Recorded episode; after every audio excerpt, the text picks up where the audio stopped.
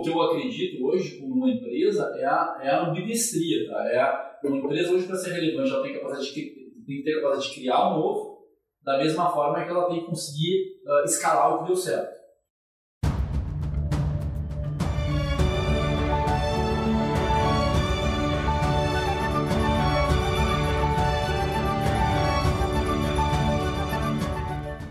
Estamos no ar. Me chamo Luiz Guilherme Prioli, sou associado do IFL São Paulo e seu âncora aqui no podcast Acendendo as Luzes.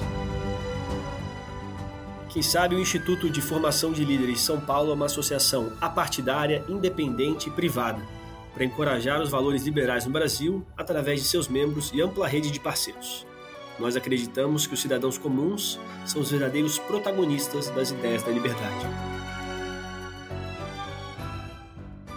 E hoje aqui no podcast estou com o co-host também da FL, Calil Gedeon, que é maranhense, que veio para São Paulo para terminar o ensino médio e foi ficando. Fez Direito e Administração de Empresas na FGV e após uma curta experiência na advocacia se encontrou no mundo das finanças, tendo passado por uma boutique de fusões e aquisições chamada IGC e depois por uma investida da Advent International chamada Grupo Cataratas. Hoje é CFO da Monkey e gerente de captação da EFL São Paulo. E por sinal, a gente até está aqui né, no, no podcast, no estúdio da Monkey. Então, muito obrigado por, por receber a gente, Caio. E para falar do tema aqui de como revolucionar o mercado, temos um convidado especial, Pedro Engler. Pedro é gaúcho, empreendedor desde 16 anos e foi responsável pela expansão da rede de agentes autônomos da XP, também como por triplicar a receita da Infomoney. Engler é ex-CEO da Startse, onde hoje atua no conselho, e investidor na NVA Capital, NVA, NVA. NVA Capital, gestora especializada em investimentos em startups. Pedro, muito obrigado pelo seu tempo, aqui, por estar aqui com a gente, para poder compartilhar aqui um pouco com o nosso público. O nosso público normalmente são pessoas aí que têm o desejo de empreender ou já estão empreendendo. E eu queria entender, né, pô, você passeou aí pelo Vale do Silício, fez Singularity University, a sua bio aí é gigante, dá para ler o podcast todo. Né? O que, que o empreendedorismo lá fora tem que o empreendedorismo aqui no Brasil não tem? Legal, obrigado Luiz pelo convite, Calil aqui, meu sócio, né, com muita alegria, então um dos, um dos investimentos da, da NVA e adicionar esse ponto, e adicionar esse ponto que faltou. Né? Então, pô, super importante, né? talvez um ponto. E a gente fica... A empresa do portfólio não pode falar para as outras não ficarem. uh, uma das melhores, não tem nenhuma dúvida aqui, mas o, eu, uh, a gente tem, acho que realmente tem essa, essa trajetória do passado lá. A, a XP é uma ótima história, a Fomani é uma boa história, mas talvez a melhor história é a história que a gente está construindo agora. A gente conseguiu, vou entrar na tua resposta, mas só para dar o um contexto aqui, a gente, depois que a gente passou um tempo lá fora, eu falo a gente porque eu tenho a alegria de estar com, com dois sócios desde a época da XP junto comigo, que já eram meus amigos, que é o Eduardo Luiz e o Marcelo Mazonac. E a gente, quando saiu da XP. E, e desculpa interromper, mas que inclusive vocês têm um livro juntos que chama Empreendedores. Todos Foca na câmera, foca na câmera. Que a gente falar no livro Empreendedores dos três, do Eduardo Guides, Marcelo Mazonac e Pedro Endo. E que é um livro que conta um pouco da história que a gente, das coisas que a gente viu na XP, que foram muitas, né, super de uma escola. Uhum. Mas quando a gente saiu da XP, a gente foi para o Vale do Silício, se, se reencontrou lá. E lá a gente entendeu que a gente tinha que voltar para o mercado, empreendendo empresas muito do mercado financeiro, a nossa tese está muito concentrada no mercado financeiro, mas que tivessem essa pegada mais da tecnologia, de, uh, apostando contra modelos tradicionais, né, se, se, se, se, se apresentando como insurgente, porque depois eu posso entrar aqui tem uma oportunidade incrível, talvez uma, uma oportunidade secular que a gente está vivendo para poder empreender novas coisas. E, e aí desde então a gente está tá investindo em, em, em algumas empresas, são 11 empresas do portfólio, e essas empresas têm uma trajetória fantástica, que a Mank é uma delas, mas empresas que estão realmente transformando seus mercados com tamanhos relevantes, com gente extremamente competente. Então, é uma, uma, uma jornada de aprendizado muito intensa, uh, com um propósito verdadeiro de entregar coisas melhores, mas com modelos de negócio fortes. Então, é, é meio que uma combinação dos astros que está nos trazendo muita alegria. Então, acho que a gente está no melhor momento aí. E é só para concluir, uma coisa que para a gente é super importante, a gente tem um trabalho social muito forte junto com a Achievement, que é uma organização que visa fomentar o espírito empreendedor dos jovens. Pela NVA? Muito pela NVA. Que você está nessa desde os 16. E essa que eu, essa que eu, também é uma coisa estagiária, foi muito importante na minha formação, ela é focada nos jovens e de alguma maneira a gente quer tentar uh, né, apoiar ou incentivar que isso aconteça.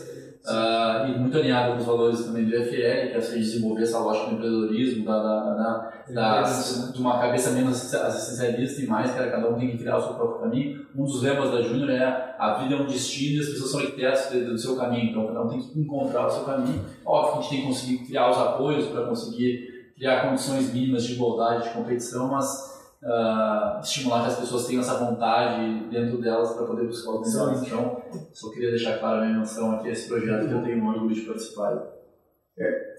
Eu queria começar com a pergunta dos fracassos, porque a gente escuta muito dos sucessos, mas Legal. você conta que uma das suas investidas foi um pouco fora daquele ciclo de competência inicial. Hoje você está focando em fintechs e, e, naquele universo que você conhece, mas eu entendo ter uma experiência que não foi tão boa assim. Legal. Lá atrás, queria então, que você um vou, aprendizados. Vou pegar um pouco das duas perguntas ali em relação assim, às características hoje para se empreender no Brasil, especialmente hoje, esse passado, uhum. e se empreender numa lógica mais, a gente sempre foi um povo empreendedor, teve que, mil problemas para resolver, teve que encontrar os seus caminhos e, uhum. e, e, dentro desse mercado tem as pessoas que ficam né, achando desculpa, pô, não dá, não dá, e as pessoas, cara, tá ruim mesmo, é complicado, mas cara é complicado oportunidade, né? é complicado todo mundo, entendeu? Eu acho que quando as pessoas começam a meter pau no não é, cara, se fosse bom para um e ruim para outro, é, cara, ruim para todo mundo, então, cara, isso é até uma oportunidade. O cara que encontra o caminho e olha a quantidade de casos, de cases super bacanas, de pessoas, empresas criando coisas fantásticas. Então, assim, o Brasil é uma terra de oportunidade, está cheio de dificuldade, está cheio de problema, e quem tiver né, a, a, talvez um pouco da coragem, competência para poder fazer essas coisas, uh, consegue ter sucesso.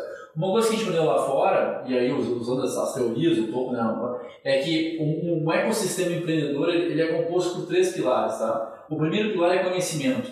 Uma, uma, uma um empreendedor ele precisa conhecer profundamente o mercado que ele está tá inserido. Tá? Tanto é que ah, os casos de pessoas que empreendem com 22, 23 anos não certo são casos raríssimos. O Zuckerberg é um aquário, é fora da curva porque ele já estava empreendendo há 10 anos antes de empreender o Facebook. Então, aquilo é exceção. A regra é, se pegar a mediana de um cara que recebe investimento de um fundo de venture capital nos Estados Unidos, uh, ele quando fundou a empresa ele tinha 41 anos, 42 anos. Então, porque ele precisa de conhecimento para fazer, tem que ter, eu conheço a mãe que, que vive horas de voo e, e já, já é uma, é uma, é uma é, é, é, a, é a versão 2.0 já tinha sido feito. Só que tinha sido feito em cima de um modelo e foi feito hoje em cima de um modelo muito mais aberto. Não, Quanto tempo de vida de horas de voo tem a Monkey? Assim? Não, aqui, aqui o time da Monkey, ah, ele já tinha feito o que ele fez, só que ele tinha feito em cima do modelo. Se pegar o Gustavo, assim como o Gustavo, que é o founder da Monkey, um dos três founders, assim como o Pedro, o Eduardo, o Marcelo foram todos sócios da XP antes. Então conheciam ali o mercado bancário de dentro, né? Todo o ecossistema e aí você consegue inovar dentro do, do, do próprio ecossistema que você já tem conhecimento. E se for ver dentro da nossa tese de investimento, todos os nossos founders, que são caras extremamente bem sucedidos hoje, receberam rodadas de investimento importantes, eles são caras que estão fazendo a segunda vez que eles já faziam, só que, só que quando tu faz a segunda vez, tu já faz melhor, mais leve, melhor, né? tu já entende as, as, as potencialidades. Então, uh, o, o empreendedor tem que ter conhecimento. Tá? E se eu não tenho todo o conhecimento, eu nem consigo me juntar com pessoas que têm esse conhecimento, porque a gente acredita muito nesse core, nesse cross de competência. Né? Então, eu não acredito mais naquele empreendedor super-herói que sabe tudo de finanças, de marketing, de logística, de produto. Cara, não é está tão complexo o mundo. Tem que tá, é, é pouco provável que uma pessoa tenha toda a capacidade, toda a habilidade para fazer as coisas. Então, é como é que eu consigo ter uma pessoa que tenha a capacidade de agregar pessoas com conhecimentos distintos né, e colocar em cima de um mesmo propósito, mesmos valores pra, e de um mesmo sonho para conseguir criar aquela empresa. Então, uhum. uh, a gente acha que conhecimento é, é, é, é chave. Uh, capital é, super importante. E capital não é só grana, é acesso, é acesso né, é credibilidade para a gente. Então, por isso, quanto mais velho, tende a ter um pouco mais disso. E o terceiro, a gente chama de um pouco de rebeldia, mas pode ser é um pouco de vontade de quebrar o modelo. Quebrar, né? O empreendedor, ele o executivo ele executa um plano pré-estabelecido, ele tem uma lógica mais de ganhos incrementais. O empreendedor ele quer quebrar um pouco aquele modelo, ele está apostando contra alguma coisa. E, então ele tem um pouco da rebeldia. Então se, se, se, se a turma aqui está fazendo, tá, tá, tá, tá, tem um profundo, tem muito conhecimento, conseguiram viver um mundo de, de abundância de capital, que agora restringiu um pouco, mas continua relevante e está apostando a sua vida num novo projeto, eles estão rebeldes para né, uma Então, essa é a combinação das coisas que a gente quer. Isso tem aqui no Brasil, isso tem lá fora. Por que o Vale do Silício é tão, é tão forte nisso? Abundância de capital, a metade do, do, do, do investimento uh, de venture capital do, dos Estados Unidos está no Vale do Silício. eu acho que é 25% do mundo, estava lá, pelo menos esse número era até uh, ano passado. Pô, tem Stanford lá e Berkeley, que são, né, ecossistemas muito fortes. Já, cara, daqui a pouco aqueles vistos americanos lá de, de, de notório, notório saber, que atrai gente, mas tem gente inteligente, tem gente mais inteligente, numa região tradicionalmente que apostou contra modelos, então tem uma rebeldia natural de quem uma... E aí outra coisa que ajuda a rebeldia é, é quase metade da população do vale vem de fora do vale. O cara que tá lá, a diversidade, ele tá, tá, diversidade, ele tá para fazer alguma coisa, para ser relevante. Pra... Então ele tem, quando tu tá, isso, isso aí tem um estudo lá de, de que a gente viu de, de Boston era uma, era uma comunidade bastante inovadora, mas o cara de Boston era mais o cara que morava lá. E quando eu tô perto da minha família, dos meus amigos, eu sou um pouco mais conservador porque eu não quero uh, tomar muito isso que se eu quebro, eu quebro no meio da minha. E aí, puta, vai ficar chato aqui quando eu tô lá longe, que ninguém me conhece, cara, se eu quebrar ou não quebrar, então tem um pouco dessa característica. O cara que tá longe, ele. Né, imagina tu vai numa festa que não conhece ninguém, tu vai fazer a loucura. Tu, né? Se agora se tu tá lá na festa da família, pô, tu empresa, tu não vai queimar Todo mundo se conhece, aquele negócio de cidade pequena, cidade Exato. grande. Então o cara sair lá e vai. Então tem um pouco dessa. dessa eu estudei em Boston, né? E lá realmente eu, eu via o pessoal, você tinha um sentimento assim de tipo prosperidade, inovação, porque todo mundo querendo aprender, só que não tinha, não sentia essa rebeldia. Ah. A galera queria fazer algumas coisas mais clássicas e não. Então, olha que interessante. Uh, olha esse tripé, tá? Rebeldia, capital e conhecimento. Quem tem capital e conhecimento faz ganho incremental. Melhor, melhor, melhor, melhor. É. Tá? Quem tem uh, rebeldia com conhecimento sem capital não cria impacto. Quem tem rebeldia uh, com capital sem conhecimento normalmente faz bobagem. né? Então, é, essa é a combinação que, que, que, que potencializa. Então, o que uma empresa tem muito, cara? Muito conhecimento capital, uma empresa mais estabelecida. O que, que acontece hoje? Né? Quanto maior eu fico, mais medo tenho de perder do que eu construir. Quanto maior é o meu cargo, mais eu quero preservar o meu cargo. Mais avesso ao risco, mais, mais longe da inovação. Cara, e, e, por que, que isso é um problema hoje no ano passado? Porque o ciclo das empresas, dos negócios, dos processos de serviço, eram ciclos muito longos. Então, uma vez que eu encontrei uma forma de resolver um problema, eu escalo aquela forma por décadas. E eu só preciso fazer ganhos incrementais, melhorias contínuas, processos de eficiência que tornam aquilo melhor, melhor, melhor, melhor. Na hora que aquilo chega no, no, no limite da capacidade, eu tenho que transformar. Transformar é outra habilidade. Porque transformar tem muito mais risco do que evoluir. Então eu começo, quanto, quanto mais. Incluindo o risco de matar o seu próprio negócio. É... E que é muito pouco provável que um cara tenha coragem de apostar contra o negócio, que ele já tá especialmente quando ele tem alinhamentos de curto prazo. Um dono, um dono eventualmente pode apostar contra o seu processo tradicional porque ele está preocupado em perpetuar aquela empresa. Mas o executivo que tem bônus. O executivo com mandato de dois anos, ele nunca vai apostar no negócio dele. É muito provável que uma empresa tocada por executivo faça uma, uma proposta de transformação que coloque em risco o seu negócio passado. Não faça, né? Então o que ele faz? Ele morre aos poucos. Ele chega naquela. E aí, por que, que tem tanta hoje aposta nesse mercado, nesse, nesse novo mercado de startups? Porque, as, as, as, obviamente, é, Está claro que a quantidade de tecnologia disponível hoje no mundo fez as barreiras de entrada caírem, é mais barato criar uma plataforma, mais barato distribuir a plataforma, tem capital de risco disponível no mundo, a gente pode montar um coworking e começar esse negócio. Tá então é, é mais fácil. Remota, não precisa de servidor, não precisa de. não, nem se fala nesse aspecto. Então, se quer escritório para ter. Então tem muito mais gente dizendo assim: eu vou apostar contra esse modelo. No passado, cara que trabalha com o Estado, com Salsa Crua, ele fala que tinha que ser muito louco ou muito rico para empreender. Ou muito louco ou muito rico. Cara, Hoje em dia é um processo muito mais né? científico, é muito mais científico no passado. Então ficou mais barato e ficou mais científico, não tem que ser louco nem, nem Então, por isso que surgem tantas novas empresas, porque a, né, o custo para se criar uma empresa não é legal. E quando surgem muitas novas empresas, essa é uma outra transformação muito interessante, o poder se desloca da empresa e ela vai para o cliente. Porque no passado o cara que conseguia montar um jornal era meia dúzia. Eu, eu dizia com você, quer, quer ser bem informado, você vai ter que comprar no meu jornal. Você quer viajar, vai ter que pagar. Agora, você quer pagar um boleto, vai ter que ir no banco e ficar na fila, mas não quero, então não quero, não paga. Quer pagar, então vai. Então, as, como as barreiras eram muito altas, quem determinava como as pessoas iam consumir os seus produtos eram as empresas. Eu consegui me estabelecer logo, você vai se sujeitar a mim. É, empurra no cliente, empurra no mercado. A gente aprendeu a fazer isso. E funcionou muito bem, foi muito bom. Na hora que essas barreiras caem e que surge uma abundância de novos, novos produtos e serviços, o poder passa da empresa e vai para o cliente. Porque ele agora pode escolher. É o cliente que escolhe. E aí, cara, isso é uma invenção. Só que isso, por que, que essa transformação é secular, essa oportunidade? Porque, cara, as empresas foram desenhadas para funcionar em cima do comando e controle, onde poucos caras sentam lá no setembro, analisam o que, que vai acontecer no ano seguinte, com base nessa, nessa, nessa análise eles montam né, os, seus, os seus objetivos, os seus planos estratégicos, quebram esses planos e processos, distribuem esses processos para o time e controlam o time. Então está aqui o seu processo, execute o processo. Executivo, execute o processo. Ponto. É isso que você tem que fazer. Na hora que o mundo começa a mudar de uma forma muito mais acelerada, que as variáveis que estão postas elas se combinam de uma forma mais intensa, eu perco capacidade de prever. Eu não tenho mais, eu não prevejo mais no ano que vem como eu previa 15 anos atrás.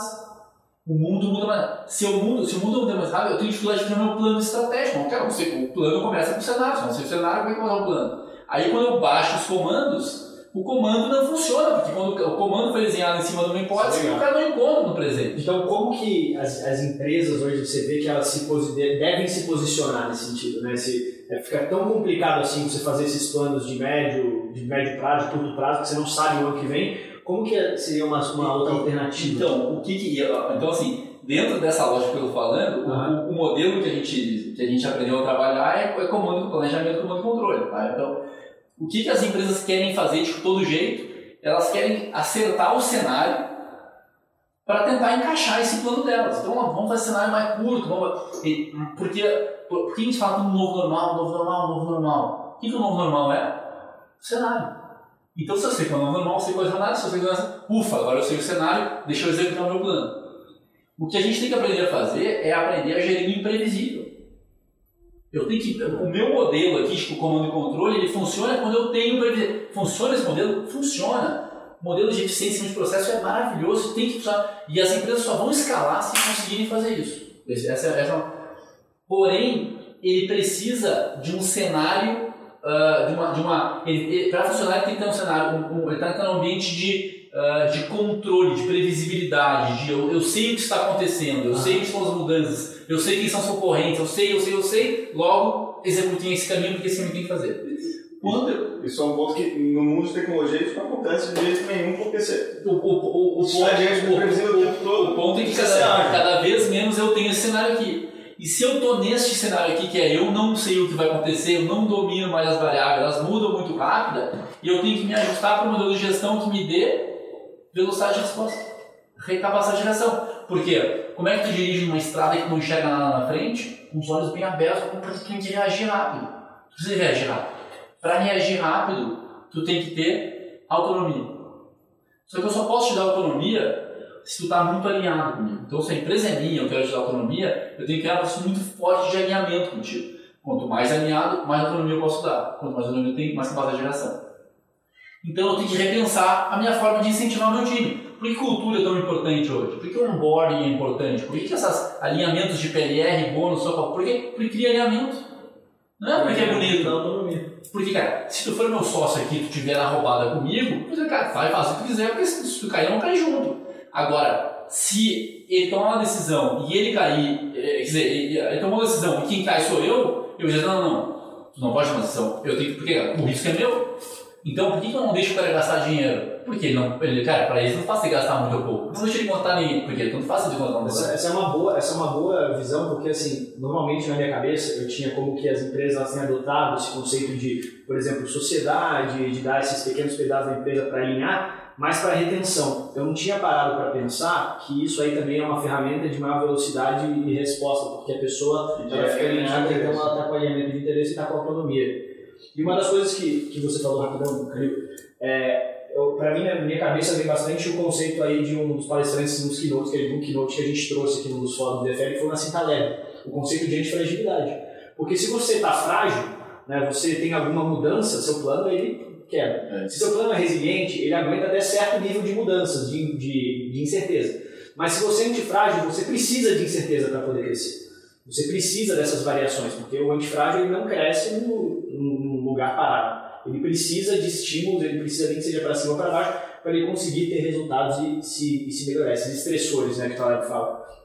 E é, e é, muito curioso isso, mas vou mandar a pergunta. Não, eu ia tocar no ponto que você falou de alinhamento de incentivos. Inclusive, no livro você fala um negócio que é, a primeira vez que a gente lê, a gente fica um pouco em choque, mas depois que a gente entende, é, fica, fica, faz todo sentido. E eu queria que você comentasse que você fala que na hora que o funcionário está incentivado, eu criei uma política de bônus lá que eu vou pagar para alguém três vezes o salário em, bônus, né? Eu criei um inimigo, se eu sou sócio, estou criando um inimigo naquele funcionário porque amanhã ele só vai estar pensando em como aumentar o, o salário dele para ter mais bônus e não pensando no resultado. Eu queria que você comentasse então, um é, pouco disso. No. Então, eu, eu, assim, eu acho que muitos desses incentivos que eles, que eles estão postos, eles, eles são incentivos que eles estão um pouco anacrônicos, especialmente para algumas empresas que estão mais, deixando claro que assim, se eu tivesse numa empresa, tocando uma empresa, cara, que é uma empresa monopolista, cara, que não tem concorrência, que aí é o comando e controle é o processo que tem que fazer para né, que o dia acabou, entendeu?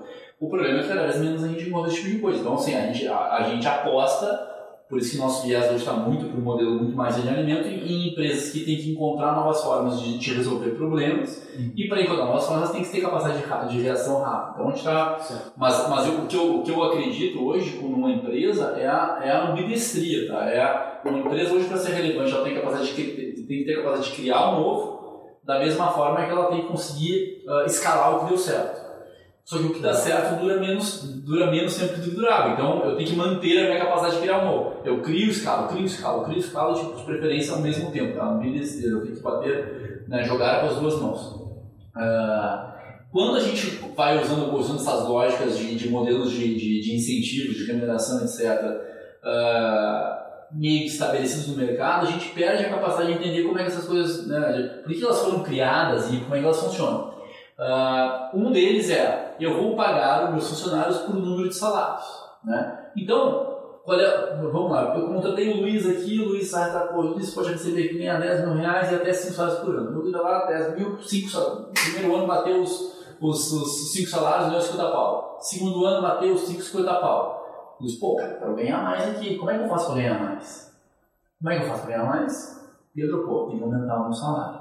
Eu criei um incentivo contrário a minha empresa, porque na hora que eu te pago mais salário, aumenta o meu custo fixo, diminui minha capacidade de investimento, aumenta o meu risco. Se eu crio uma condição de Luiz, olha só, você pode ganhar quanto quiser. A gente paga aqui, cara, 20% do da empresa a gente distribui. Cara, e quanto mais relevante tu for aqui dentro, quanto mais tu entregar performance, a cultura, mais tu vai ganhar. Então, se a gente fizer 100 mil reais de, de, de, de, de resultado, ou um milhão de resultado, cara, a gente vai pagar 200 ou 200, se for 20%, 200 mil reais de bônus aqui. E tu vai pegar o teu quinhão. Quer ganhar mais, cara? Como é que a gente faz 10 milhões de resultado? Porque eu vou pagar 2 milhões de bônus e, consequentemente, teu pinhão vai ser muito maior. Você alinha ele com variável. Cara, quanto mais for, mais vai ser. Porque o que eu quero aqui como líder, é, eu, eu, eu vejo assim, tem várias, várias vezes. Isso é desafiador do ponto de vista de legislação não, brasileira. Não, cara, isso aí tá posto aqui, isso é PLR estabelecido, não tem, cara. Tu tem, tem que PLR tem que fazer uma formalização com o sindicato, o sindicato tem interesse em fazer, cara, um bom advogado. O, o sindicato, ele, de regra, gosta de critérios super bem definidos, não, objetivos. Então, por isso que tem... subjetividade nos planos. Mas dentro de uma lógica, isso, isso aqui é, é, eu acho uma pergunta.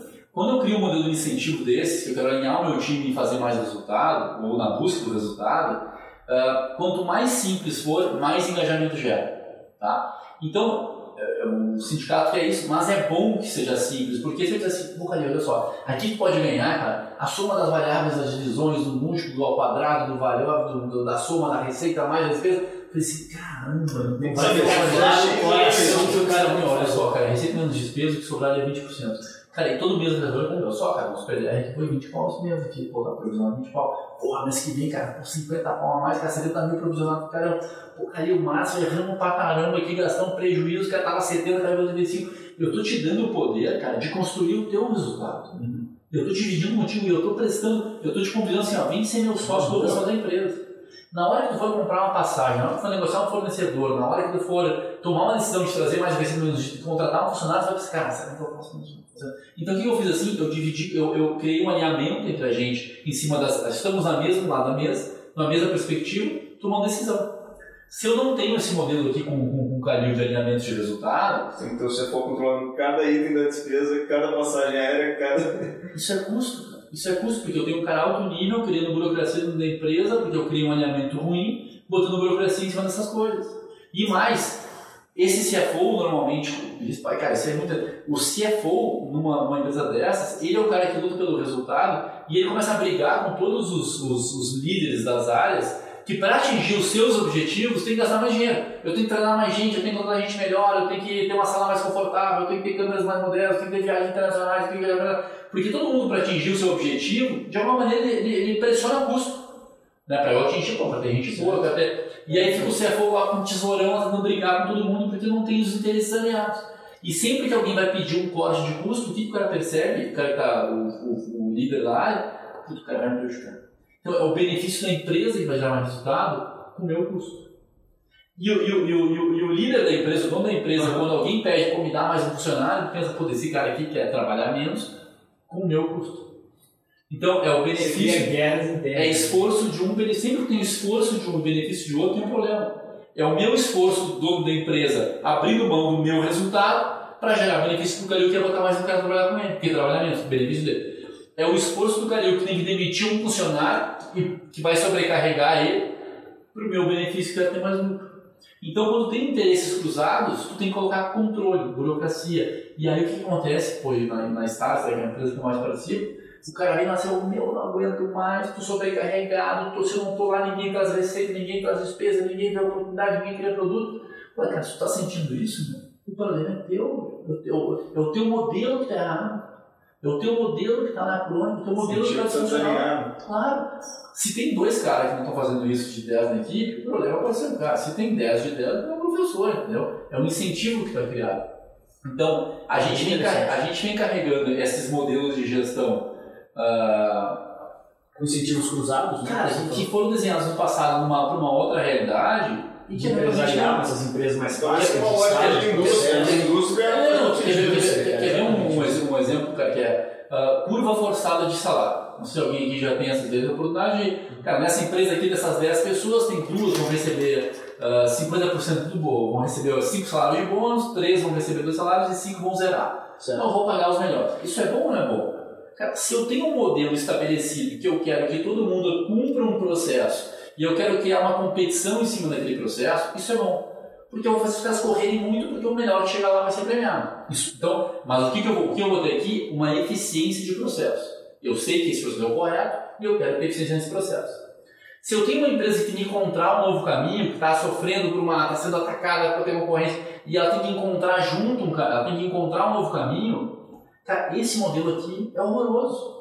Porque ele, ele não cria alinhamento do time, ele cria competição do time. Você acha que o Brasil, a seleção brasileira agora, que a gente está na, na uh, olha só, dos 11 aqui, cara, tem dois que vão receber o bicho inteiro, os caras do bicho, três vão dividir, né? E o resto vai gerar. Se tiver cooperação, já. Ninguém vai passar a bola, ninguém vai xingar o cara, vai, vai, né? vai querer matar o outro, porque afinal o cara ganhar aquilo ali, cara, eu preciso do time jogando. E se o time inteiro for muito bem, cara, o resto não vai ser porrada. O time tem que ser tem que encontrar os caminhos. Tem o cara que vai proteger, tem o cara que vai atacar, tem o cara que vai fazer. Então eu preciso desse time jogando junto, alinhado, sonhando com um grande prêmio lá que é, o, que é a conquista. Se eu criar a competição individual ali, acabou o time. Né? Então, para algumas coisas eu tenho que ter o um time. Então, pra, eu tenho que refletir. Isso é assim, uh, eu tenho que ter repertório assim, ah, o, o que eu preciso agora? Time. Cara, time tem um modelo de sentido. Você trabalha, cara, performance em cima desse processo, cara, pau, competição, pau, competição. Então eu acho que essas são as, as coisas importantes, cara. É, quanto mais repertório, a gente precisa hoje ter repertório para poder enxergar essas coisas dentro de cada realidade, tu aplicar aquilo que faz mais sentido naquele momento. Não existe a fórmula mágica, pô, as cinco fórmulas. Cara, não tem como, cara. É, o mundo na muda. Agora, tu tem que ter os frames e as ferramentas para dizer assim, cara, isso aqui agora funciona, então isso aqui. Mãe, que agora criamos aqui um negócio que agora pau na máquina. Então, pau na máquina é o, é o incentivo para pau na máquina. Esse aqui, beleza, pau na máquina. E aí, só para concluir, uh, às vezes as, as pessoas falam, mas é aqui na mãe que muda muito, na EVA, na Estácio. Cara, que bom que muda. Porque, meu, no mundo que muda muito, se não mudar com o mundo, ficou para trás. Velho. Que bom, graças a Deus que aqui a gente muda. Agora tem que mudar, fazer os elementos corretos, os incentivos corretos. Na, na Polaris a gente também é uma startup de saúde individualizada, a gente está aqui querendo né, revolucionar o mercado de produtos farmacêuticos personalizados E aí a gente eu tenho alguns times, né? E, por exemplo, eu quero que os caras trabalhem em equipe. A gente tem a parte de relacionamento médico e a gente tem a parte de fechamento, que são as concierges. E aí, né, uma coisa que, um aprendizado meu assim, parecido com isso, foi de tipo, se eu preciso que os caras trabalhem em equipe, eu tenho que trocar, eu tive que trocar a meta dos caras, dos, dos de relacionamento médico, para valor originado e não valor fechado. O que, que eu vi? Eu vi que os caras, quando a meta deles, né, de valor fechado, dependia de outra área, nossa, os caras ficavam em cima toda hora, né? Pô, quem não fechou, quem não fechou? Aí criava, cara, uma trava total. Mas você tem uma visão, assim, bem de, de CEO, né? Uma visão bem de... É, bem processual de como tudo se encaixa, de como você cria os incentivos certos. E eu acho que isso é uma coisa bem interessante para a gente falar aqui para quem está ouvindo a gente, que normalmente são as pessoas que têm mais empreendido nesse mundo, assim, né, de fintech mesmo, é, nesse mundo aí de coisas com mudanças rápidas. Como que você estabelece uma, é, esse, esse, processo de estabelecimento de metas para a equipe, alinhamento? Você tem alguma, algum modelo de pensamento que você usa? Alguma coisa que fala assim, cara, preciso só ver que isso aqui não tem problema com nenhuma outra área? Como que você estabelece metas? Então, eu, eu, eu, eu, eu gosto muito, estou estudando cada vez mais a prática de OKR. Então, assim, OKR é uma alternativa para os outros os KPIs funcionam muito. Pode explicar o, que não, não, o KPI basicamente são as, né, os indicadores que, que, que, que, estão muito atrelados a eu sei o caminho que eu tenho que percorrer, então aqui os indicadores, eu, na minha sensação, ele, ele, estabelece muito mais uma eficiência em cima de um processo estabelecido. Uhum. Então, se eu sei o caminho, acho que o KPI é uma boa solução e, e, e eu vou reforçar aqui, dentro de uma empresa, uh, tem, tem áreas que tem que ser tem que, ter... tem que ser por KPIs. Cara, tem áreas que tem que, né, áreas que tem que buscar eficiência no processo que já foi encontrado, tem que, eu tenho que, então, eu, eu, por isso que a ambidestria aqui é importante. Agora, tem áreas que eu estou exposto num, numa, num processo de transformação, ou dentro de áreas, eu tenho algumas pessoas que vão ser guiadas para o OKR, e eu, eu vou ser o OKR, e outras para o KPI, mas sempre que eu quero, que eu sei o processo, eu quero escalar aquele processo, Uh, eu acho que o KPI pode ser um, pode ser um, pode ser um bom caminho. O que, que o OKR traz? Né? O OKR é Objetivos and Key Results, é, Objetivos e Resultados Chaves. Então, ele foi muito consagrado pelo, no Google. Tem um cara chamado John Doerr, que escreveu um livro, tem uns, uns vídeos. John Doerr tem um livro chamado Avalie o que Importa. Recomendo que assistam um vídeo ou leiam um livro. É um modelo que, se eu estou. Uh, uh, vou dar um, um, um exemplo rápido aqui.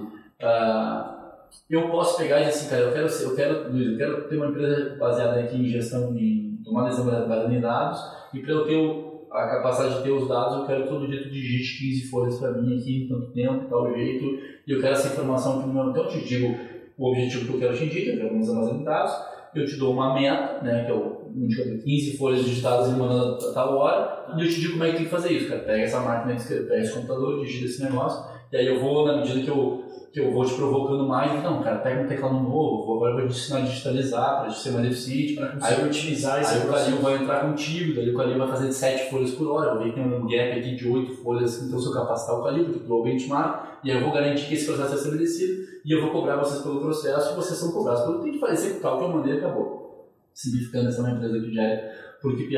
Ou eu posso dizer o seguinte, aqui, Luiz, é o seguinte, cara, eu quero uma de dados, e essas informações aqui eu quero no meu sistema todo dia 10 da manhã cara, encontra um jeito de me fornecer. Se tu vai digitar, tirar uma foto, fazer um todo sistema, é, sei lá o que, ter uma é autonomia que você fala. No mundo que, e aí o que, o que, que pega? Uh, cara, a quantidade de formas que tu tinha para pegar essa informação e colocar no sistema e me mandar 15 anos atrás, eram muito poucas, tá? Talvez eu, eu, quero, eu posso que é essa aqui. E, e, eu tenho que lá saber que é essa aqui. Hoje em dia, cara, todo dia surge uma nova quantidade de ferramentas para te fazer isso, essa, essa, esse comando, né, de, são, se tiver na minha responsabilidade encontrar a forma de fazer isso, nós estamos mortos. Porque eu não vou saber, eu como CEO da empresa, aqui, eu como líder de inovação, eu não vou saber quais são as melhores ferramentas para fazer upload integrando o sistema, para fazer marketing, para fazer finanças, fazer... Então eu preciso dividir a responsabilidade com o meu time de encontrar, de cada um encontra a melhor forma de fazer o que tem que fazer. E para isso tem que desafiar um objetivo no processo. Um bom exemplo disso foi não sei se foi você que me contou, mas as centrais de táxi estavam no auge do processo antes de inventarem Uber, 99 e todos os aplicativos de transporte, né? É, o processo era perfeito, mas elas se apegaram ao processo e não ao problema que elas estavam resolvendo. Beleza, então, o Martin Escobar, que investiu na gente na, na, pela de, na, na XP, na época que a gente estava lá, esses dias eu vi uma entrevista dele e falou o seguinte, o excesso de eficiência pode estar contra a inovação. Quanto mais eficiente no processo eu estou focado, mais eu quero fazer. Eu tenho que sair daqui, lá, sair daqui, chegar lá, sair daqui, lá. E eu estou só focado nisso aqui. E eu sempre vou fazer, vou fazer isso. Vou começar caminhando, depois eu vou começar a correr, depois eu vou baixar para arrancar mais rápido, depois eu vou botar um tênis que tem uma aderência mais forte. de processo. Cara, esse melhorias, né, ganhos incrementais constantes em cima desse mesmo processo. É eficaz. E eu, dentro desse processo, principalmente você, o cara que vai chegar ali mais rápido. Dentro dessa lógica de abaixar, correr, né, pelas as pernas. Agora, se o Calil for um cara, não, peraí, tem uma tomada aqui, tem uma tomada ali Cara, se eu entrar na tomada e sair de lá, eu posso fazer isso não em dois segundos, eu posso fazer isso em ponto um milésimo. Eu não vou fazer. Se eu estiver simplesmente focado na eficiência do meu processo, eu nunca vou ter nem esse tempo para experimentar para tentar cair levantar de uma outra forma. Eu vou estar simplesmente escalando esse processo. Por isso que, mas eu preciso, pô, a empresa para ficar de pé, ela tem que ter os corredores aqui, porque esse é o caminho que a gente montou até hoje. Mas eventualmente tem que ter alguém ali dizendo o seguinte, cara, se eu estiver fazendo só para isso e alguém inventar a tomada, esse cara vai acabar comigo. Por que, que a 99 acabou, a, a, o Teletex acabou, a Enciclopédia Britânica acabou? Não porque eles estavam ruins no processo, pelo contrário, estavam no auge do processo. Todos os processos lá, conexão com o táxi, a campanha financeira, mas todos no auge. Eficiência no auge. No auge. Eficiência nunca foi tão eficiente no dia que quebrou. Parece uma contradição, nunca foi tão. Por que, que quebrou? Porque estava focado no processo e não no processo. Alguém que inventou um processo tipo, muito mais eficaz, vamos dizer assim. Solucionou a dor do consumidor de uma maneira completamente Então, diferente. onde é que estava o olho do cara? Não estava no processo, estava no objetivo ou no propósito. Então, por que propósito é importante hoje? Porque lá, lá eu me perpetuo. Se eu estiver indo pro. Eu existo para conectar com passageiros e motoristas. Ponto. Qual é que era a frase do. do, do, do, do, do, do... Ford? Não, não, a, não, a frase, do, a frase do, da cooperativa de táxi. Eu existo para conectar passageiros motoristas através do central telefônico. Na hora que eu botei o meu corpo no meu propósito, não, na hora que eu botei isso no meu propósito, eu, eu, eu- na hora que, a, Processo na hora que de- o seu processo por telefone deixou de, de- deixou de, de ser eficiente, eu, eu, eu, eu morri. Então, eu existo para conectar passageiros motoristas. Ponto. Eu existo para eh, levar conhecimento das pessoas. Enciclopédia britânica. Correto? Eu existo para levar conhecimento através de enciclopédias vendidas de porta a porta, através de vendedores, bem gravatados, passaram duas vezes. Na hora que eu, que eu botei o meu como aqui, eu, eu, eu, eu, eu, eu, eu, eu, eu, assinei a minha. Eu, eu determinei que eu vou morrer. Que eu vou. Eu, porque no momento que aquele. de. É, eu, eu vou ser obsoleto em algum momento. Aham. Quando eu, eu fixo lá em cima, eu existo para conectar com as motoristas, eu tenho, enquanto as pessoas quiserem se deslocar, elas vão ter que usar isso aqui. Então, eu aumentei, eu criei uma lógica de perpetuidade. Isso vale para o core da empresa, mas isso vale para a forma como tu faz marketing, financeiro, RH, logística. Então, se cada um na empresa estiver focado no seu objetivo e não no seu processo, cada um tem mais chance de, de, de, de se reinventar naquilo que tem que fazer. Por isso, e aí eu vou, vou pegar esse gancho aqui, quando a gente saiu da. E aí eu vou até, é uma coisa importante dizer. Quando a gente saiu da XP, ah, vou falar de mim aqui, mas. Cara, pô, tu, ah, pô, eu participei de uma, de uma criação muito do negócio. Começou do zero. Em Porto Alegre, Então, era pô, um escritóriozinho. Do, cara, do caralho a história, assim. Tu chega lá e todo mundo vai estar trazendo, tem um sonho do sabático. Cara, é, é, eu preciso fazer uma introdução, mas você começou nesse mundo, acho que desde os 16 anos. Não, você começou aos 16 na, na Junior Achievement, mas depois, durante a faculdade, durante as greves da faculdade, você, ia, você foi uma, uma época morar em San Diego, Isso. acumulou ali um, Uma um dinheirinho que, que foi o, o, o investimento inicial de uma espécie. Era uma corretora à época? Não, na verdade, eu, na verdade eu consegui um emprego, um estágio, cara, de numa. Eu fui morar lá fora, cara, trabalhando de entregador pizza, aquelas coisas lá, restaurante. Juntei, cara, a do dólar 4 lá, 2000, 2001, acho que eu, pô, rico pra caramba, ganhava, lá, 300 reais no, no estágio que eu fazia. E lá eu ganhava 100 dólares por dia, 100 dólares por dia, cara. Era quase você tava, eu cheguei aqui e tava, eu era um bilionário quase. né? Tinha 4 mil dólares, 5 mil dólares. Eu tava, me sentia, cara, Aí eu falei, cara, pô, eu quero ter uma experiência, eu estava na Federal no Rio Grande do Sul, estava em greve. Eu falei, cara, eu quero ter uma experiência de trabalhar em São Paulo e Rio de Janeiro para ver como é que é essa coisa. E aí no Rio de Janeiro eu consegui um estágio no Banco Próspero. E tinha uma corretora aqui. E aí eu fui um dia no pregão no BNF, cara, quando era Voz ainda. Os caras se amarravam com os cidadãos. Cara, eu falei, eu quero estar aqui, cara, isso aqui é sensacional. rosa. E aí que eu criei um. ó, Cara, eu Essa tinha. Cara, eu quero estar no mercado financeiro. Mas aí, olha, olha, olha como as coisas são na vida, né? Aí eu saí dali e eu fiz um estágio aqui em São Paulo numa, numa, numa companhia de seguros. Aí eu, sa- eu voltei para a faculdade, que já né, começou, acabou a greve, e eu consegui emprego na Ipiranga. E a Ipiranga eu trabalhava na parte de franquias, das MPM e Jet Oil. E aí eu comecei a aprender a lógica da, de gestão de rede, né, de franquias, etc. E, e, mas, a gente, mas eu gostava de investir, e aí junto com o Glitz, que é meu sócio até hoje, a gente começou, montou um clube de investimento, o Glitz falou, vamos lá na XP, que é uma turma que está começando, e, cara, os caras são legais, vamos estar lá. O, o Glitz tinha um colega, que era o Rossano, que vamos estar lá com os caras. E aí, pô, a XP começou ali, os caras bons, a gente começou a ficar perto, e a XP chamou o Glitz para o clube da XP estava vendo fundo, a XP Gestão estava começando naquele instante e o Glitz foi chamado para ser o CEO da XP Gestão. E aí ele entrou e falou: tem que vir para cá, os caras são bons, o quê. E aí eu comecei a falar com o Marcelo e com o Guilherme e, e, e eles estavam começando a ter escritórios. E aí eu tinha conhecimento de escritório por causa da área da Ipiranga. Então, que era na Marcelo, que você diz, Marcelo mais Marcelo um mais e o Guilherme, o É. que foram os dois fundadores.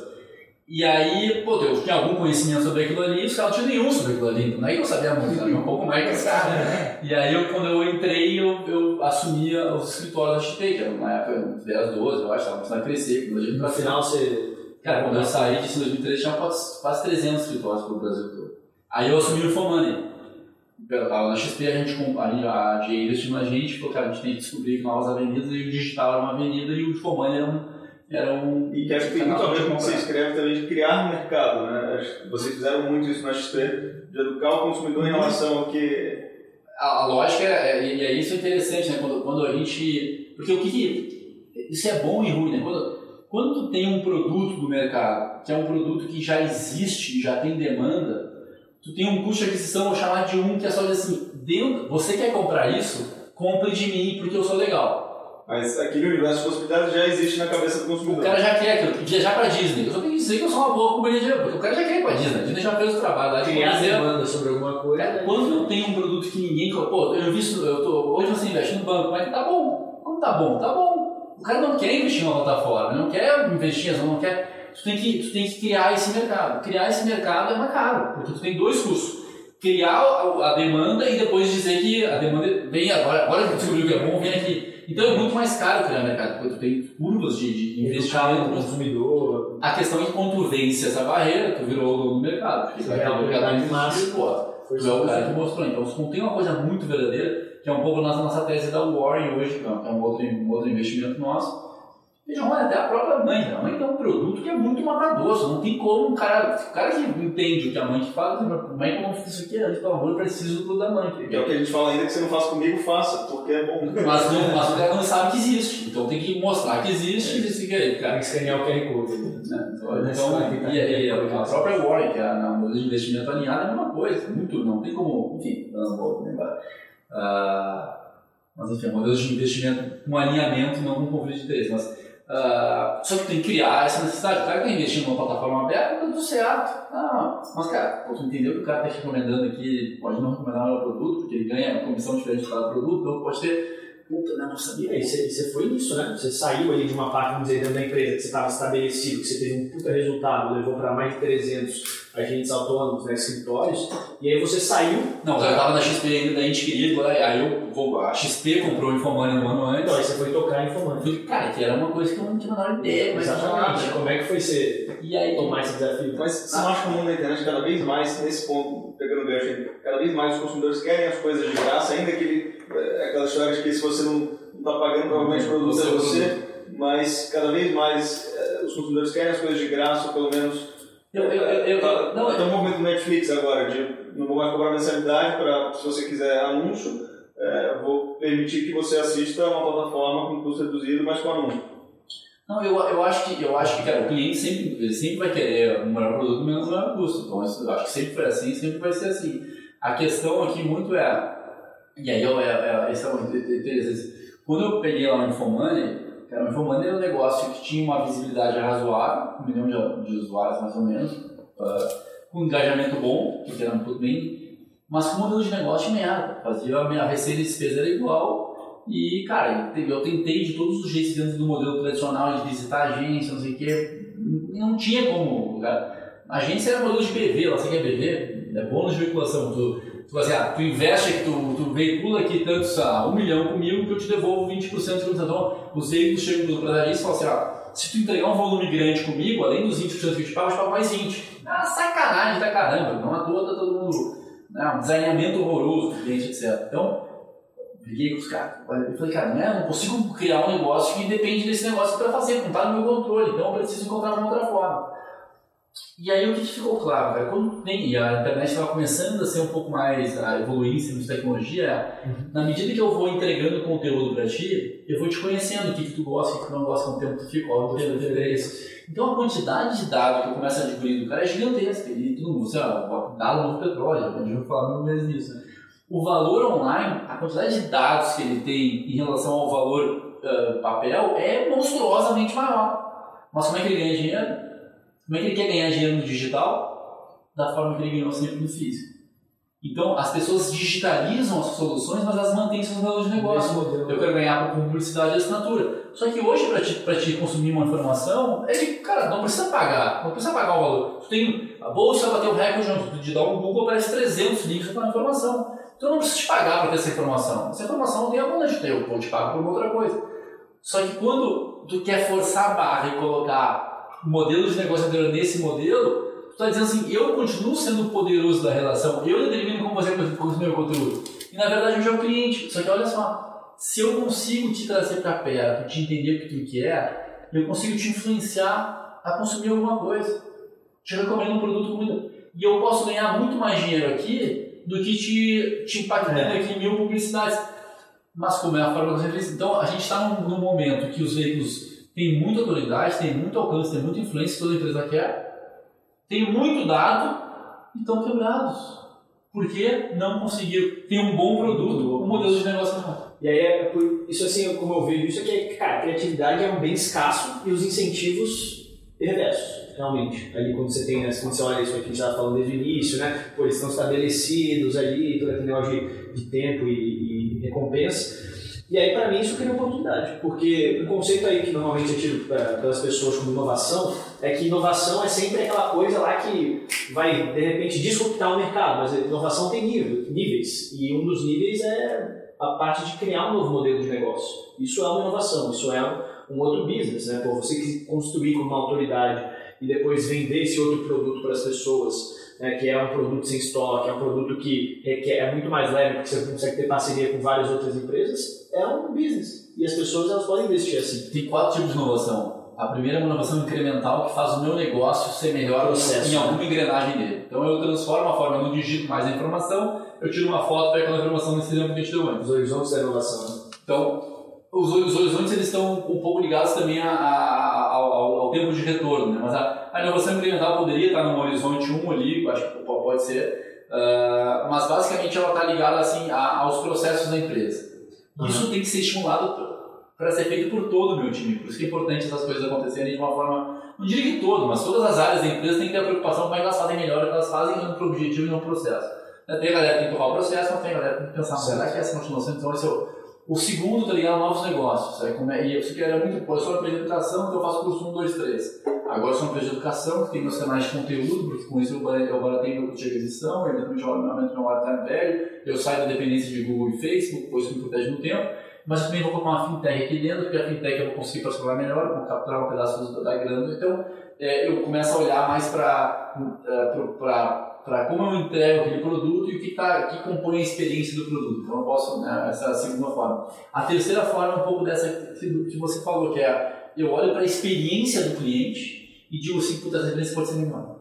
Esse cara pode fazer isso diferente. Então vocês fazem lá, cara, não tem por que fazer isso, né? Cara, faz assim que isso aqui é melhor.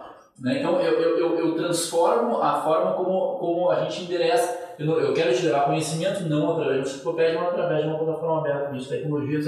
Então eu estou transformando a forma.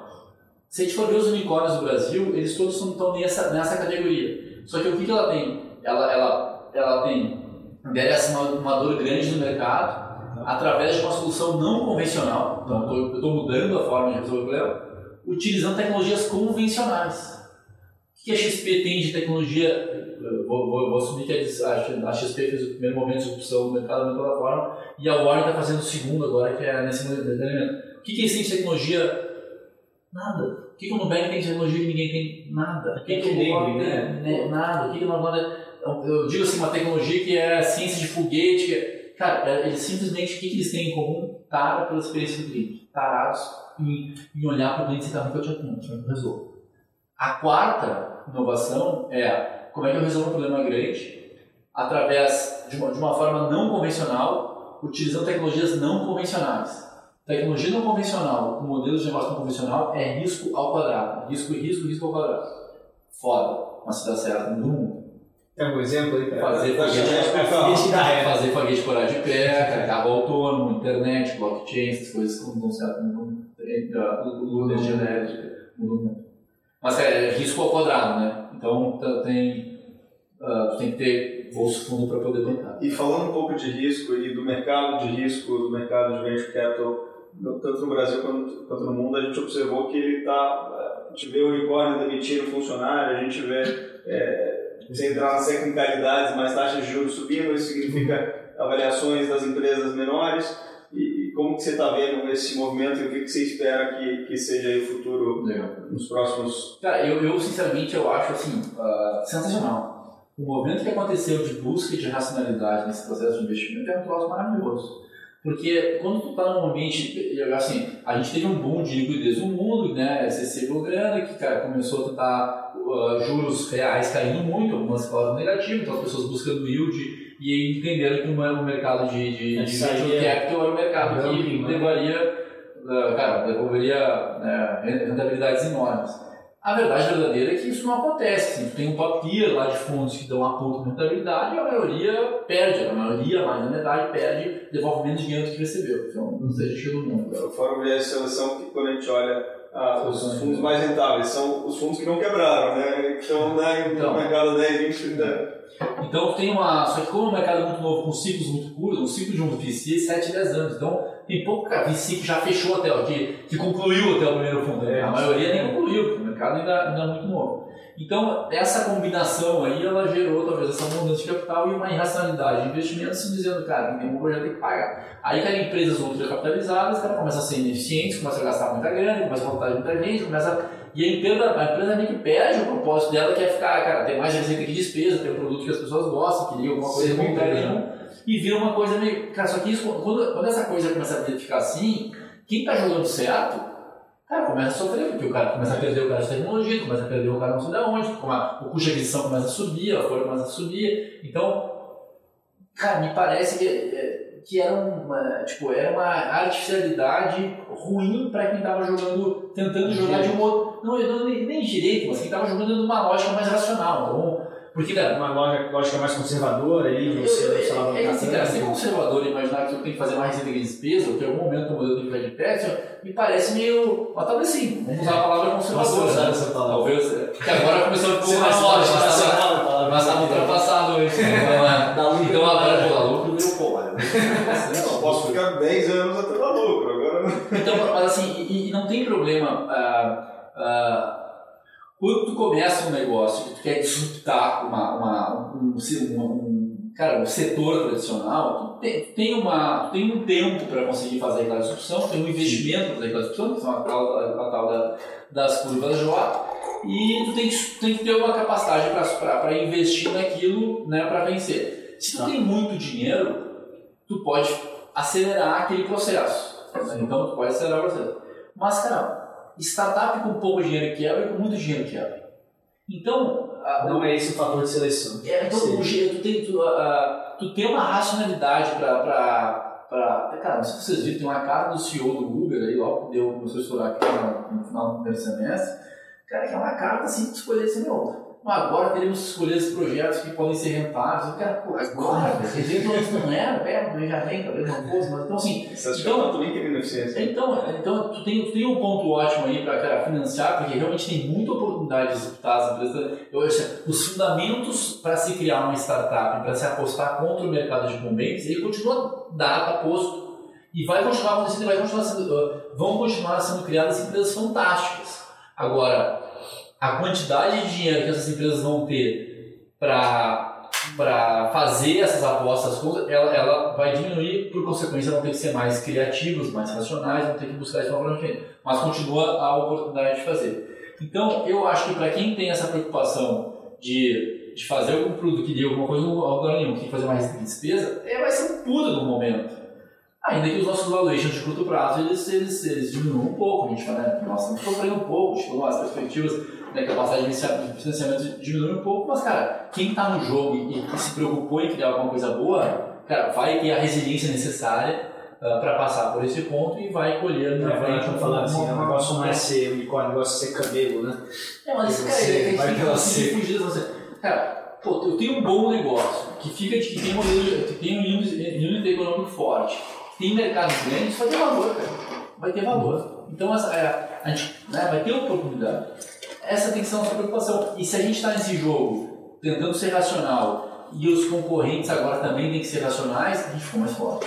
Porque a gente sabe. Então, assim, uma preocupação da GVA, você tem que escolher, escolher empresas como a mãe, que tem gente que está olhando para essas coisas, que está responsável, que criou um modelo.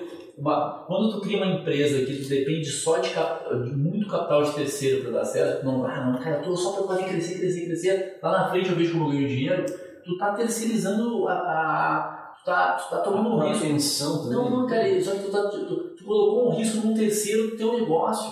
Porque na hora que secar o mercado, tu, tu morreu, cara. Eu dependo do cara, daquela secou, eu vou morrer. Se eu tenho um negócio que fica de pé aqui, por conta própria, eu quero sentar com investidores e dizer assim, cara, eu gostaria muito de tivesse comigo, mas eu não preciso de ti.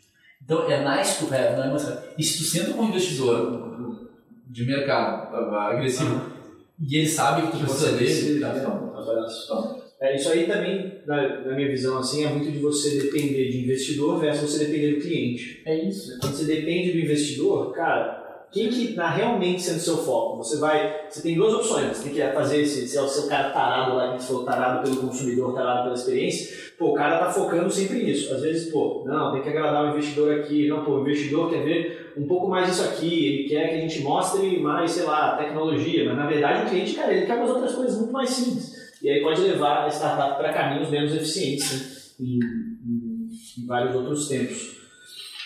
Cara, esse negócio que eu, eu acho que o mercado financeiro sempre está um pouco na frente, então ele nos traz bons exemplos, né?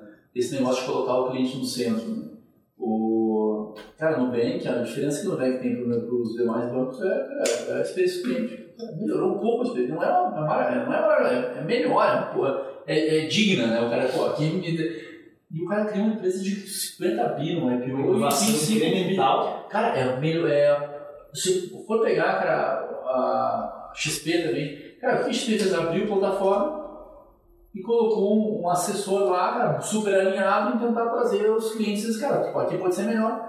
Ah, olha o tamanho, olha o tamanho que ficou o bicho fazendo essas coisas. Então, assim, a oportunidade que existe de, de tratar bem um cliente, olhar para ele, resolver um problema, não precisa ver, cara, resolver um, um problema, é enorme. Olha que destrava de potência de valor quando tu faz isso. Ainda mais em mercados que são historicamente mal avaliados pelo consumidor, né? Mercados ultra, é que o mercado financeiro, é, imagina que a HSBC veio para cá, Citibank veio para cá, não conseguiu, não conseguiu estabelecer tamanho a barreira de entrada.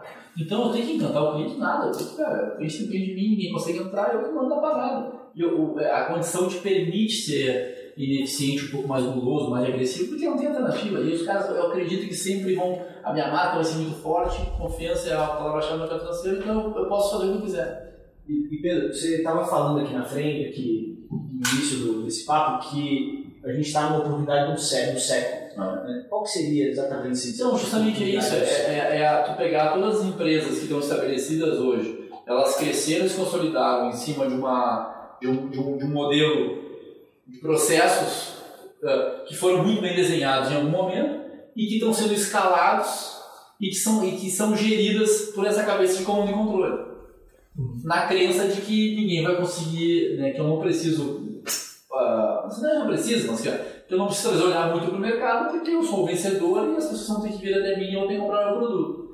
E com uma dificuldade de trazer essa, esse, esse novo pensamento olhando para o cliente. Só que na hora então que a barreira de entrada baixa, pela questão de tecnologia, pela questão de distribuição, por o cliente estar muito mais aberto a experimentar o novo, por o cliente estar muito mais frustrado em, em sofrer maus atendimentos, tu tem uma condição única de criar novos negócios de criar novas empresas, de entrar e peitar. Pô, imagina, a gente tá peitando o banco, cara. Como é que, pô, 15 anos atrás, pô, vamos, vamos, vamos enfrentar aqui o mercado tá louco, esquece que tamanho é. Não, então, cara, pô, hoje em o cara vem aqui, cara, com três caras inteligentes aqui, o cara, ele, ele aposta contra, não apostar contra o sistema, ele, ele né, eu quero pegar, problema, eu quero pegar esse probleminha aqui, e tu começa a fazer, então assim, a gente, eu brinco um pouco, né, assim, uh, hoje a gente pode sonhar em fazer qualquer coisa, qualquer coisa, e a gente consegue pegar esse sonho e criar um plano para botar em prática.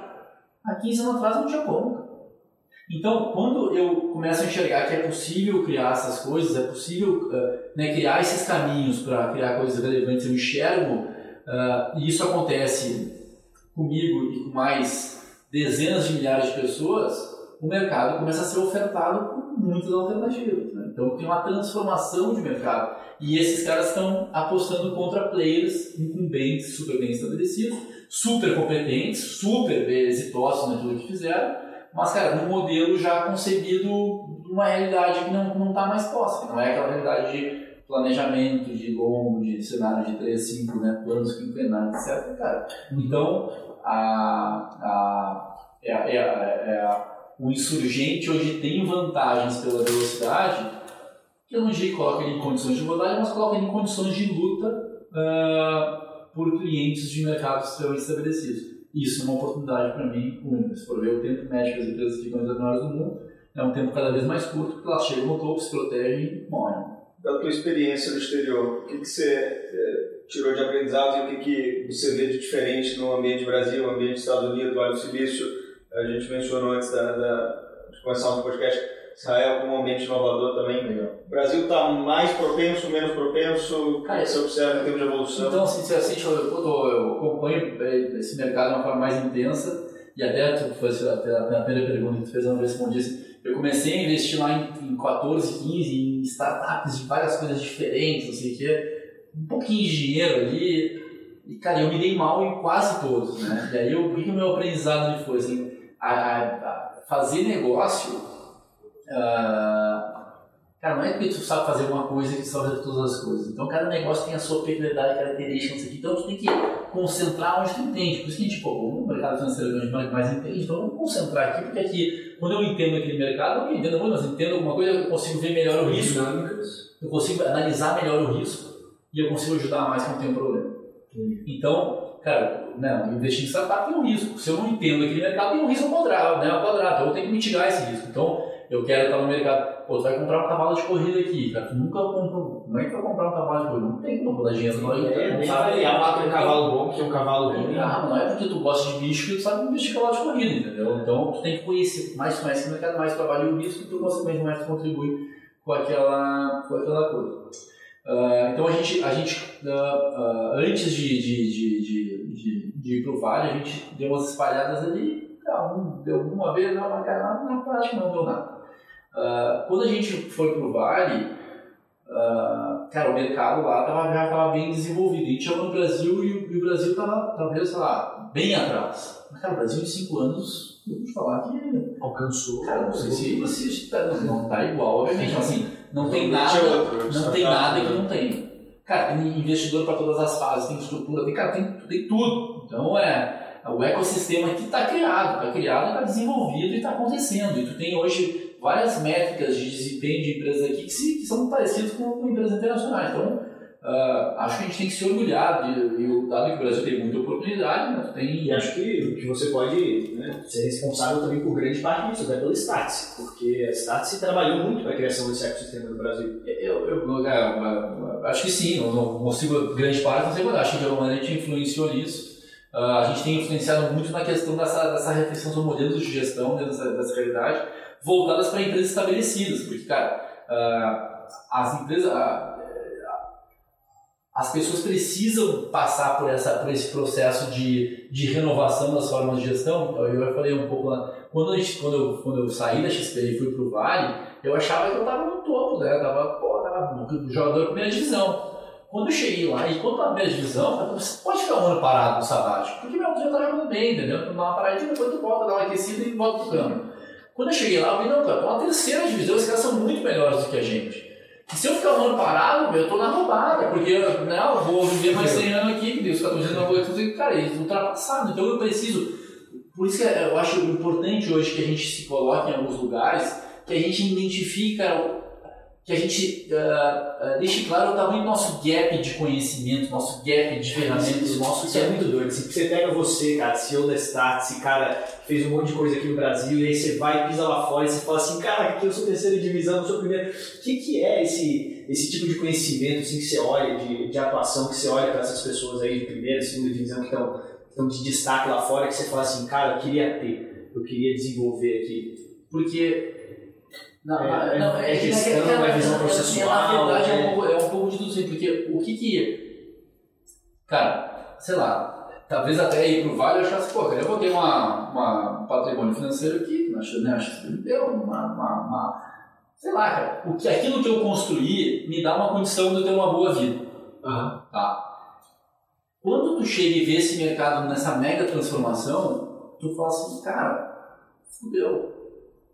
Porque, meu, eu achava que se eu comprasse um BEV, Gerdau, Banco do Brasil, não sei o que, cara, eu carregava essa vida e tá tudo certo. Então, assim, toda a lógica de investimento, não, toda a lógica de investimento baseada na previsibilidade. Eu vou investir nessa empresa porque ela no tempo vai fazer o fluxo de caixa descontado e vai valer mais, eu vou comprar esse bonde porque você vai pagar toda a lógica. Na hora que não tem mais previsibilidade, cara, tu tem que repensar a forma de investimento. Então, assim, eu não tenho mais a segurança que talvez o meu avô tivesse, que, cara, se tu montar esse patrimônio, você está dando o resto da vida. Não tenho. Eu não, não quer dizer que as empresas vão quebrar, vão, mas a mesma segurança que eu tinha, então eu não tenho mais isso. Então eu preciso encontrar uma maneira de eu ficar no jogo. Porque a única forma de eu conseguir ter uma boa vida daqui pra frente é eu conseguir a relevância. Cara, eu, eu, eu tenho que continuar relevante. Para continuar relevante, eu tenho que entender o que está acontecendo. Eu tenho que, né, quanto mais, quanto mais eu antecipar esses movimentos, mais eu vou conseguir enxergar oportunidades, tentar criar coisas que capturem valor das oportunidades e me beneficiar disso. Então, a minha tranquilidade de vida daqui para frente, ela tá ligada à minha capacidade de ficar olhando o que está acontecendo e identificando oportunidades em cima disso. Isso, isso não é uma uma. Cara, isso é um, é um pouco de medo, né? Porque, pô, eu quero manter a minha qualidade de vida e é um pouco de ambição de que eu quero ter uma. Mas é essa mistura de sentimentos que fazem, né? Então, eu não quero. Cara, eu quero continuar relevante, eu quero continuar no jogo, eu quero continuar útil, eu quero, eu- eu quero continuar podendo né, ter, ter uma, uma vida financeira razoável. Então, para isso eu tenho que, eu tenho que, cara, eu tenho que ficar assim. Não é porque eu, eu pensando no É, desenvolvimento é, pessoal, é pela- de quem está escutando a gente, como que você faz para se manter atual, para se manter Então, relevante? Cara, é, então, super importante, cara, tu tem que conseguir olhar. uma- Se eu tô. Porque o que, o que, que acontece, né? O, o nosso ambiente ele tende a nos colocar numa zona de conforto. Começa a trabalhar, começa a ir bem, a tua mente liga, oh, meu filho, não sei jeito, né? Vai, vai, na TV, tá nos podcasts. Aí a tua, é, aí a tua avó fala, nossa, olha esse menino, né? Não fala bem, não sei o quê. Tu vai começa a acreditar naquilo. Aí tu começa a trabalhar, tu começa a ter funcionário. Não, chefe, você é muito inteligente, tu quer te agradar, tu quer receber um ônibus dele, nossa. E nunca discorda de ti, porque discorda de ti pode perder o emprego. Então tu começa a acreditar que tu, que tu é bom, né?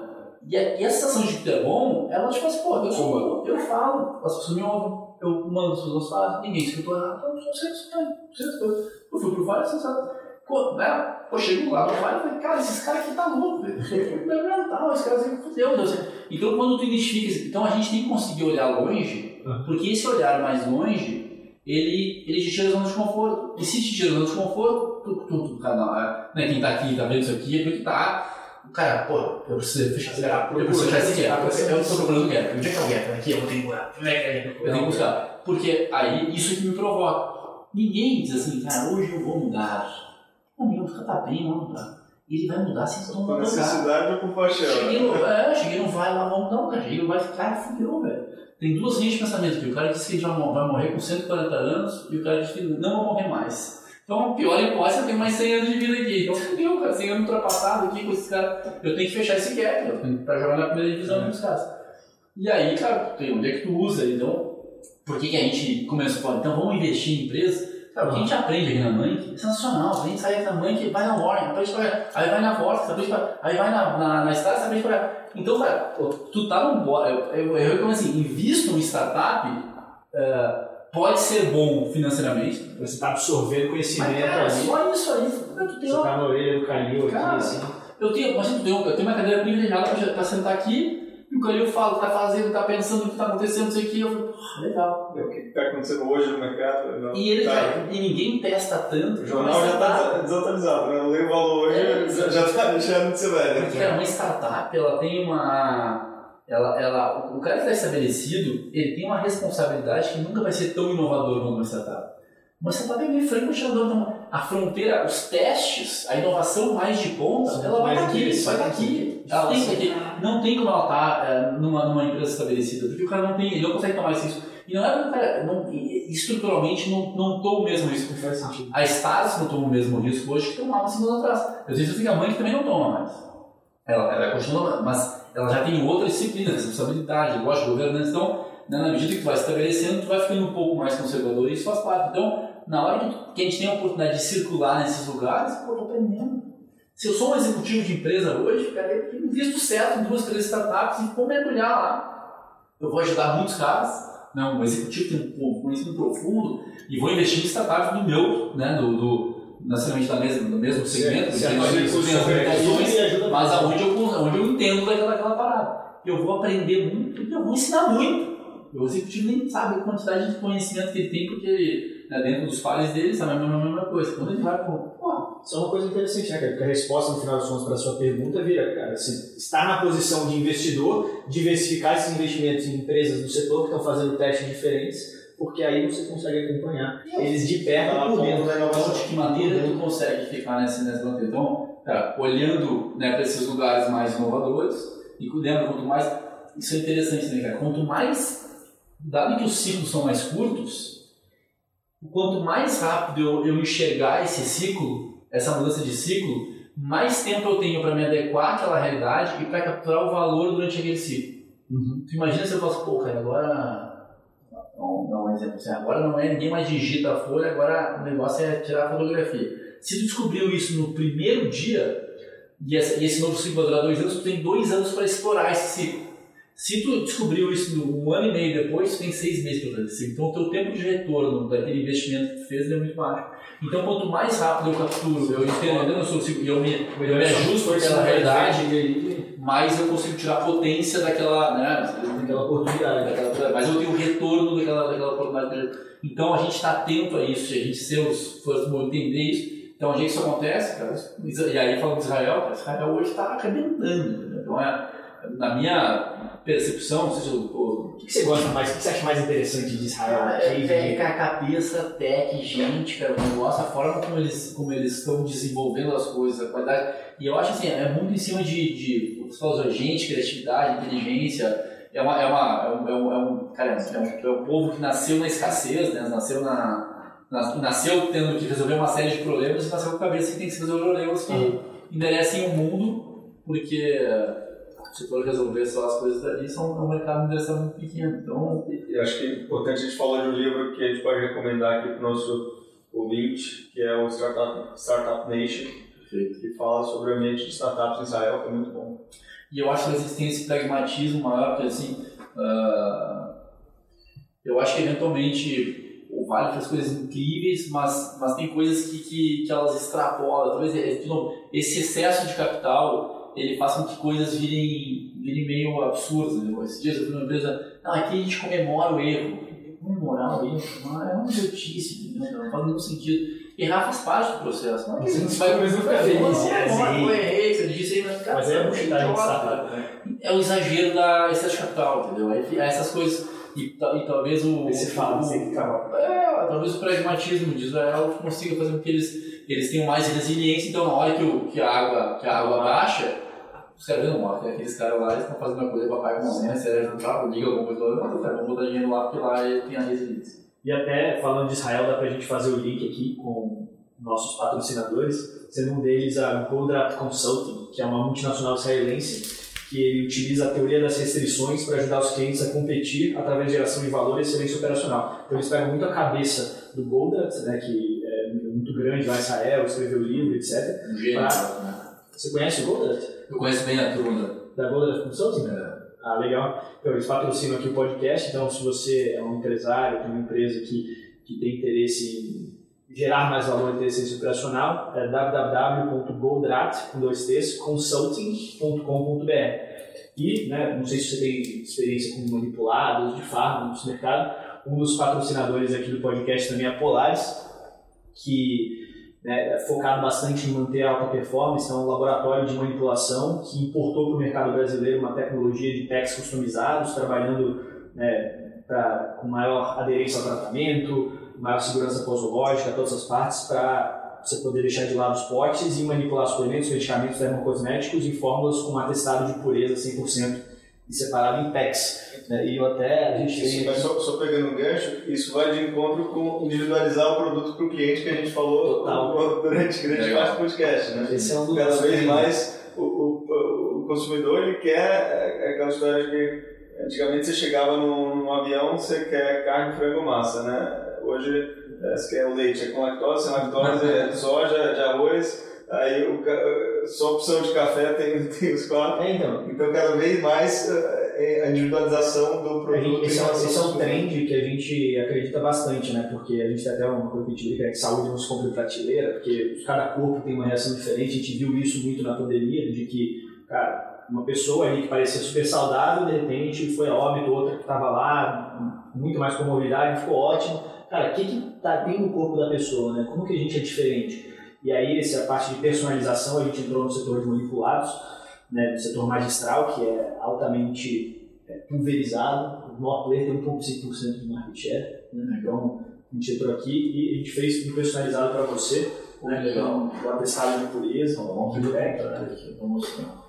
Quem estava falando de, de, disso recentemente era o Ronaldo Fenômeno, falando que antigamente era o mesmo treino para todos os jogadores, não faz nenhum sentido. O atacante e, e, e treinando ali 10 km de corrida, sendo que ele tinha que treinar a explosão. Do lado, do lado, do lado. Aqui. Isso. Aqui, ah, você vai puxando. puxando. E eles, a gente fez aí uma fórmula de, de imunidade para você, então você pode puxar o pack, que eles têm seu nome, né, ele vai dizer exatamente a, a fórmula. Puxa o pack, puxa. Aqui? Puxa, puxa. Isso. Puxa. Ah, que legal, cara.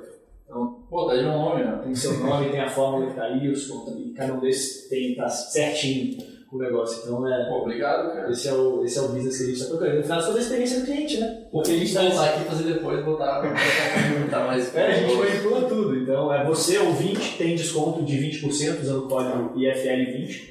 E um dos presentes que a gente quer dar para você, Pedro, além disso, é o o nosso cartão aqui que você tem desconto de 100% no seu próximo manipulado que você tiver de receita. Pô, só você se você pode chamar mais vezes toda semana. Né? então, exatamente.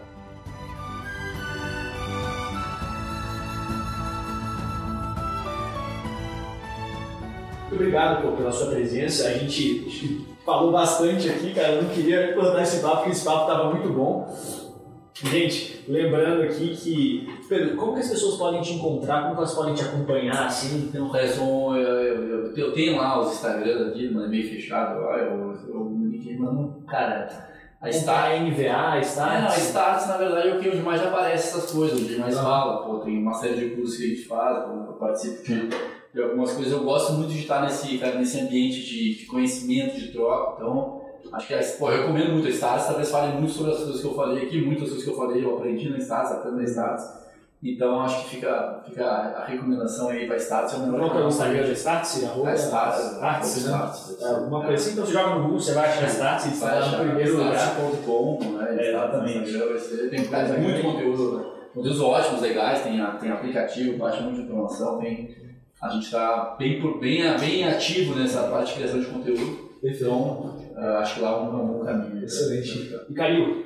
Queria agradecer a todos vocês, é, ao Pedro por ter vindo, ao Luiz e ao, e ao IFL. E foi um prazer ter Como? feito pela primeira vez o podcast aqui Como na Monkey. Nosso estúdio. É, no estúdio da Monkey. Nosso site é monkey.tech e entrem lá para conhecer.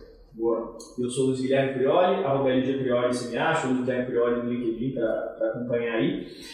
E o IFL, né, arroba IFLSP, site iflsp.org, acompanha a gente, a gente tem processos seletivos né, todos os anos para entrar, para você ser desenvolvido nessas seis frentes. Né. Aqui hoje, eu acho que daqueles seis pilares da liderança, a gente falou muito sobre conquista de resultados, porque, assim, focando nos modelos de gestão da empresa, KPIs, OKRs, para mim isso é muito como a gente ajuda um líder a conquistar mais resultados ali na empresa dele.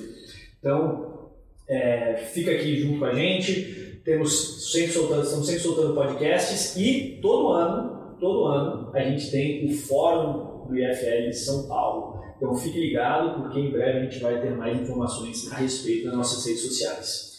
Posso pegar um gancho para agradecer? Eu, eu sou fãzaço do trabalho de vocês, cara. Pô, acho que bom. trabalho incrível, acho fundamental para a gente conseguir fortalecer na sociedade, que a gente tenha desenvolvido esses valores. Acho que quem defende isso, quem gosta disso, tem que estar tá apoiando, tem que estar tá mais perto. Mais do que nunca está provado que o Brasil precisa desse tipo de pensamento. Né? A gente tem uh, talvez várias linhas de pensamento aqui no Brasil, mas talvez algumas delas nos, nos, que são uh, infelizmente são muito bem uh, estabelecidas e desenvolvidas e doutrinadas, elas nos colocam numa condição de ser um país que nunca vai capturar as oportunidades que tem. Uh, né, todas as lógicas de países que se desenvolveram em cima de, de, de, de, pensamentos que estão muito mais atrelados ao que o IFL faz.